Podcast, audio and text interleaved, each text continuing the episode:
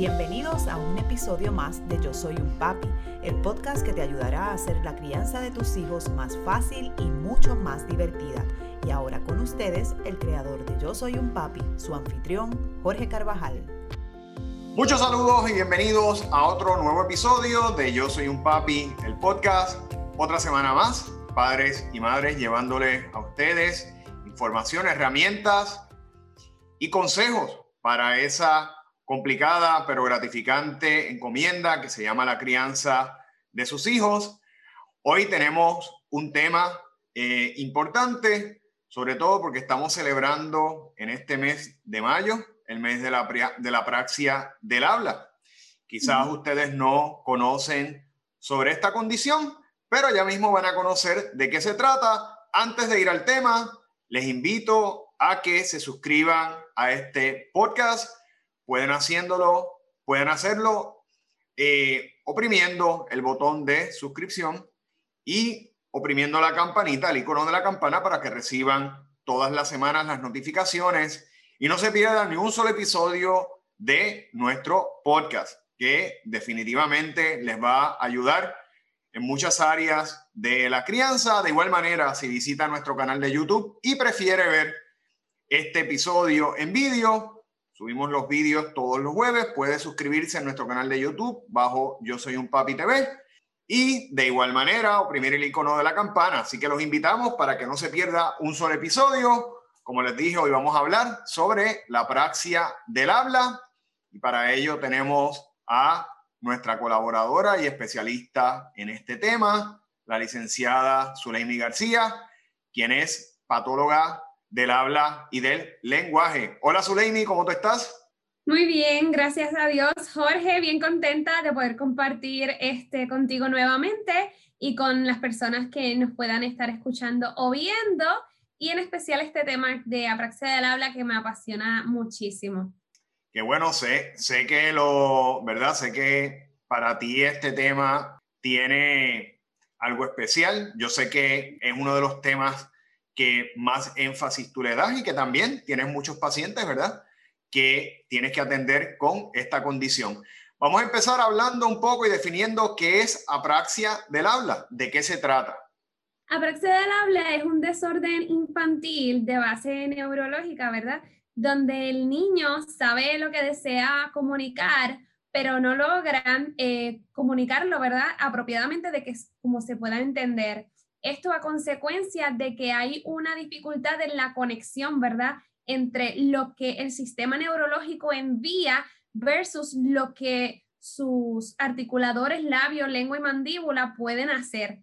Este, recientemente estaba observando una, estamos durante el mes de concienciación de praxis del habla, así que hay muchísimos profesionales compartiendo información relevante, información innovadora este, de relación a este tema y recientemente estuvimos compartiendo una imagen de algunos de nuestros, de nuestros seguidores que él presentaba a Praxis del Habla una definición en imagen como había como una dificultad, ¿verdad? Como un, un enchufe que no se lograba conectar entre la lengua y el cerebro. Y me pareció una imagen sumamente gráfica y visual de lo que sucede en los niños con apraxia del habla donde ellos sí saben lo que desean comunicar, pero algo está pasando, ¿verdad? Que todavía no podemos eh, descubrir a ciencia cierta qué es lo que sucede, pero definitivamente hay algo que sucede que eh, evita, ¿verdad? O que dificulta que esa conexión vaya directa, ¿verdad? No tan solo a la lengua,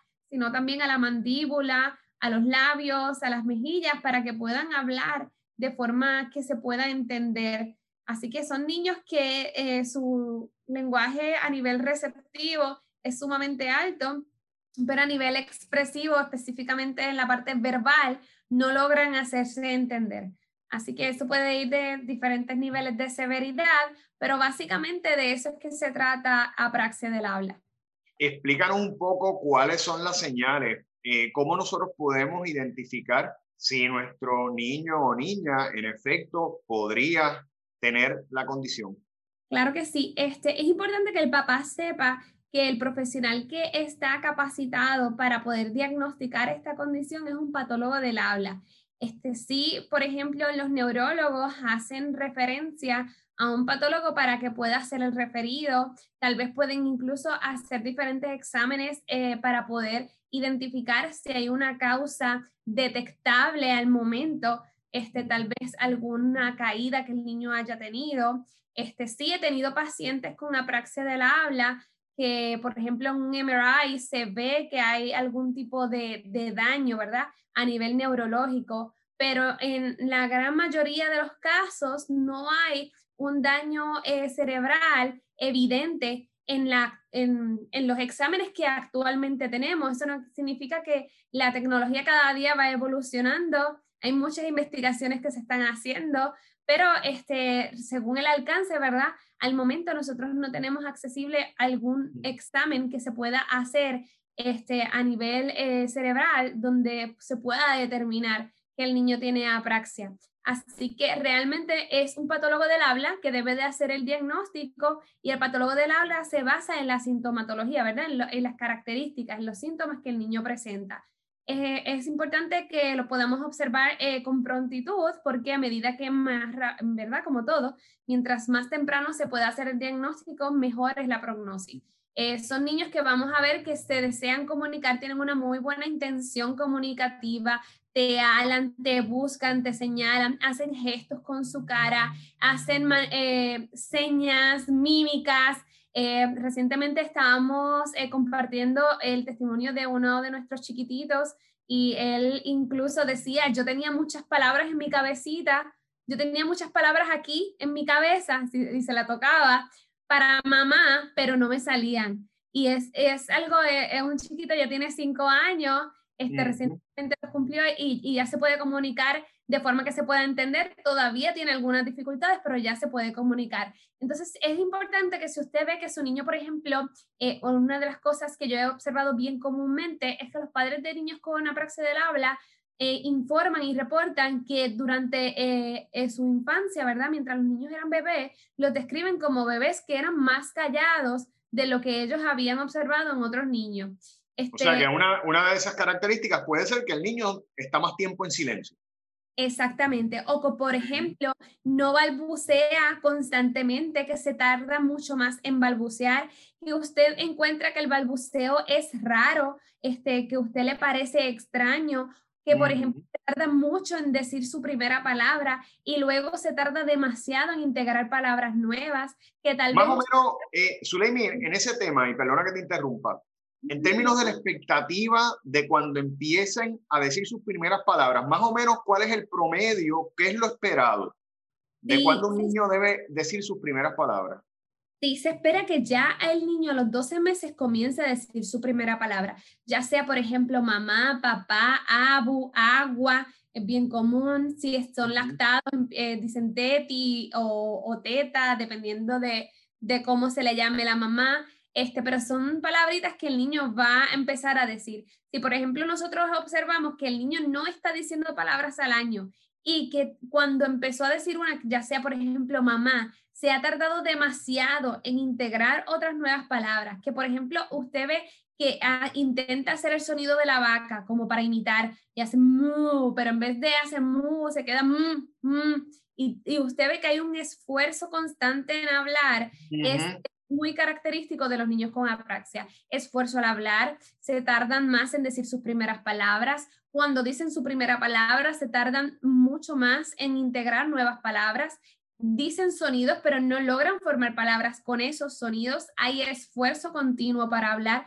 hay intención comunicativa, pero no hay palabras. Se comunican mucho con gestos, con mímicas, pero no utilizan este, palabras verdaderas para comunicarse. Y en ocasiones, ya por ejemplo, cuando vemos niños de 2, eh, de 2,8, por ejemplo, 3 años, que ya han pasado por un proceso de frustración porque ya a esa edad comprenden que su habla no se puede entender claramente, porque por ejemplo, algo bien curioso, y es una de las cosas que a mí me, me motivan muchísimo a poder ayudar a los niños con apraxia, es que ellos a nivel receptivo, este, tienen claro lo que desean decir, hay una intención comunicativa, son niños que pueden ser muy, muy brillantes, que incluso este, niños que, eh, que cuando se evalúan en las primeras edades, ¿verdad? Este, estamos hablando de, de dos años, tres años, su nivel de lenguaje receptivo es incluso mayor a su edad cronológica pero entonces vemos que a nivel expresivo no dicen palabras.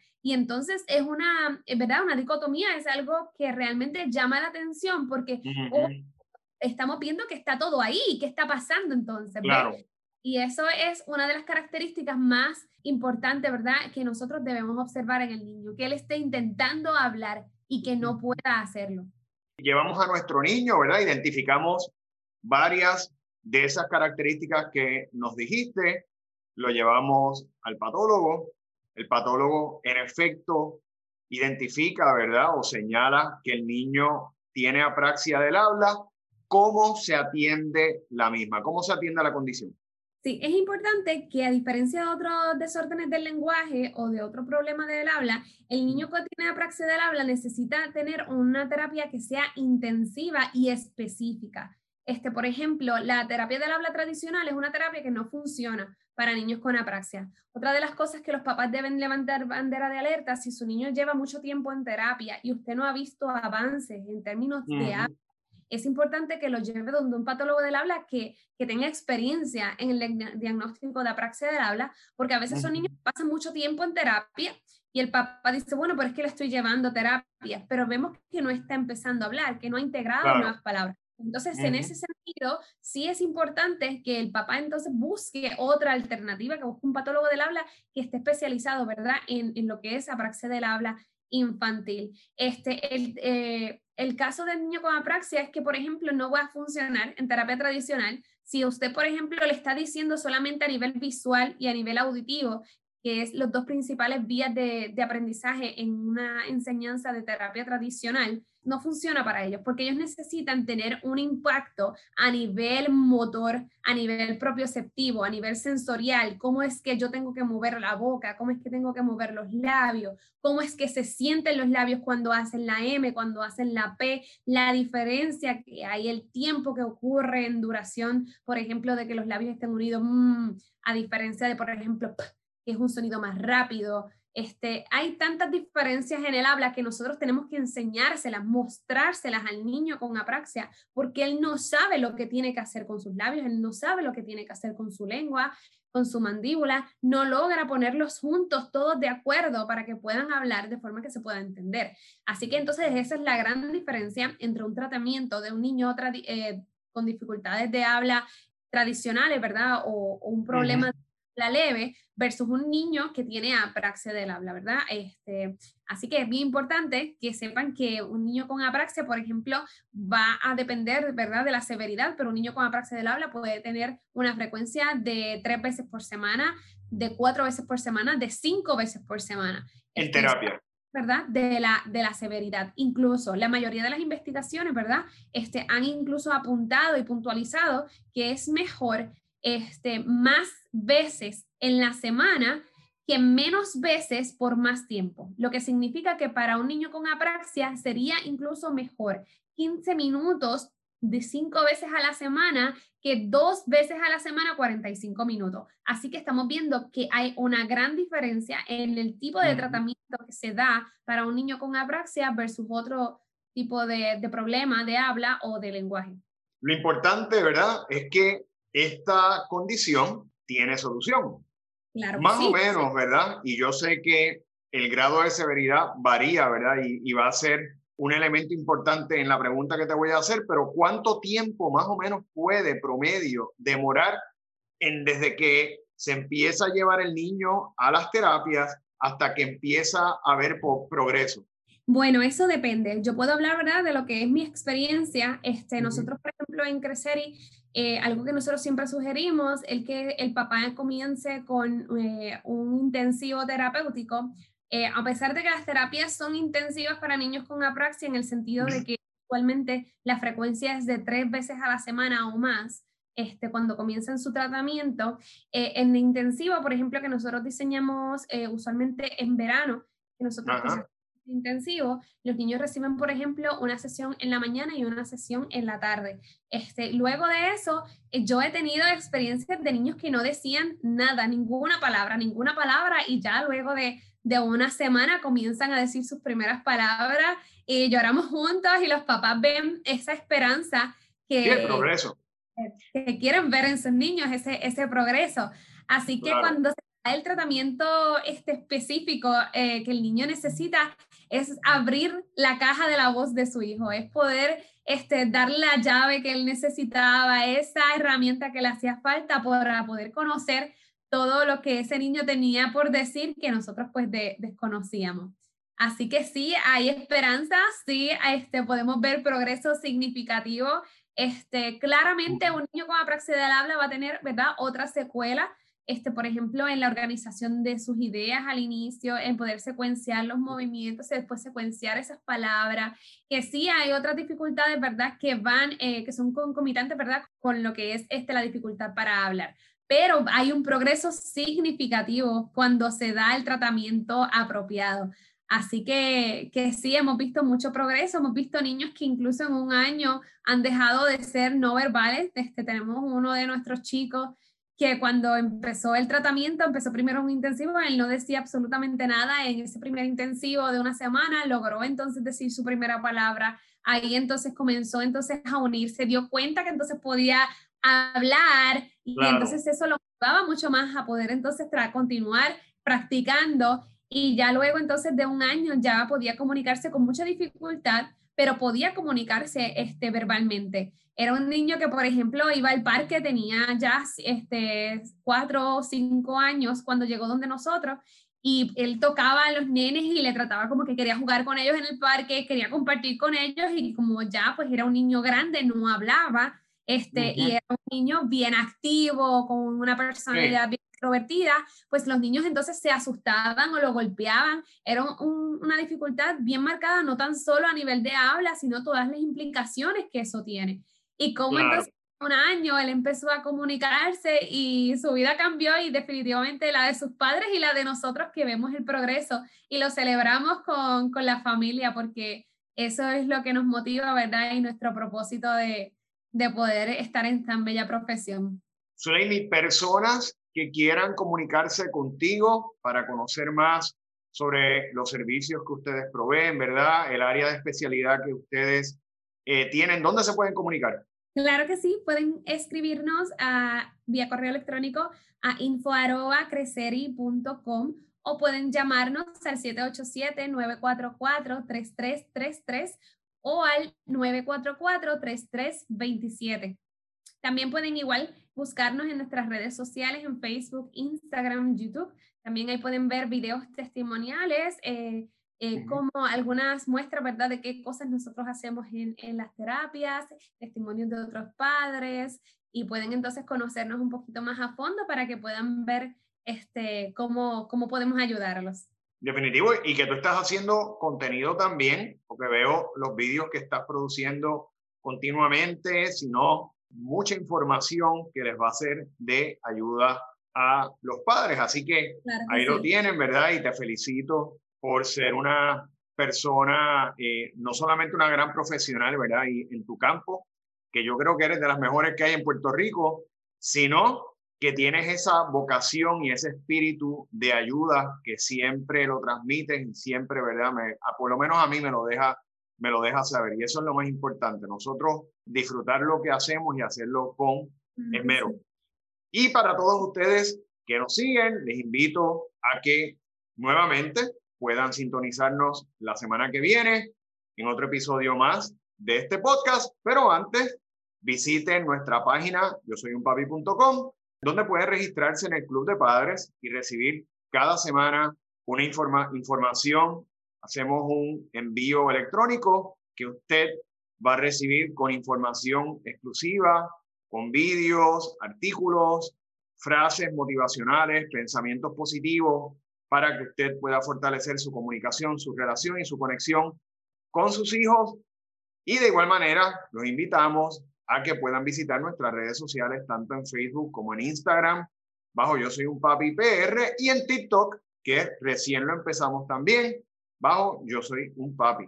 Ahí tienen todas las áreas, ¿verdad?, donde se pueden conectar con nosotros para más información. Zuleimi, gracias nuevamente por estar con nosotros, por traernos esta información. Gracias, gracias a ustedes por la invitación. Ha sido para mí un verdadero placer. Quería aprovechar también, Jorge, para hablar que este, nuestra matrícula está abierta para nuestro tercer intensivo anual de verano, que va a estar ocurriendo durante el mes de julio y que durante este año hemos preparado, ¿verdad?, una guía turística familiar para aquellos padres que vienen de, de diferentes puntos de la isla que son eh, lejos, que hemos tenido ya en otras ocasiones, y este, eh, para que puedan entonces este, disfrutar de las diferentes actividades que Arecibo tiene para ofrecer, mientras este, pueden entonces traer a su niño a que pueda aprender a hablar en nuestro intensivo de terapia. Definitivamente, qué bueno, ¿verdad? Que ustedes están también promoviendo esa ciudad que necesita mucha promoción. Ese es mi pueblo, así que pueden ir allá a Arecibo, disfrutar una vista preciosa al mar, ¿verdad? Y eh, gente buena como Zuleimi. Así que, Zuleimi, gracias por compartir con nosotros y los veo en el próximo episodio de Yo Soy un Papi, el podcast. Hasta la próxima.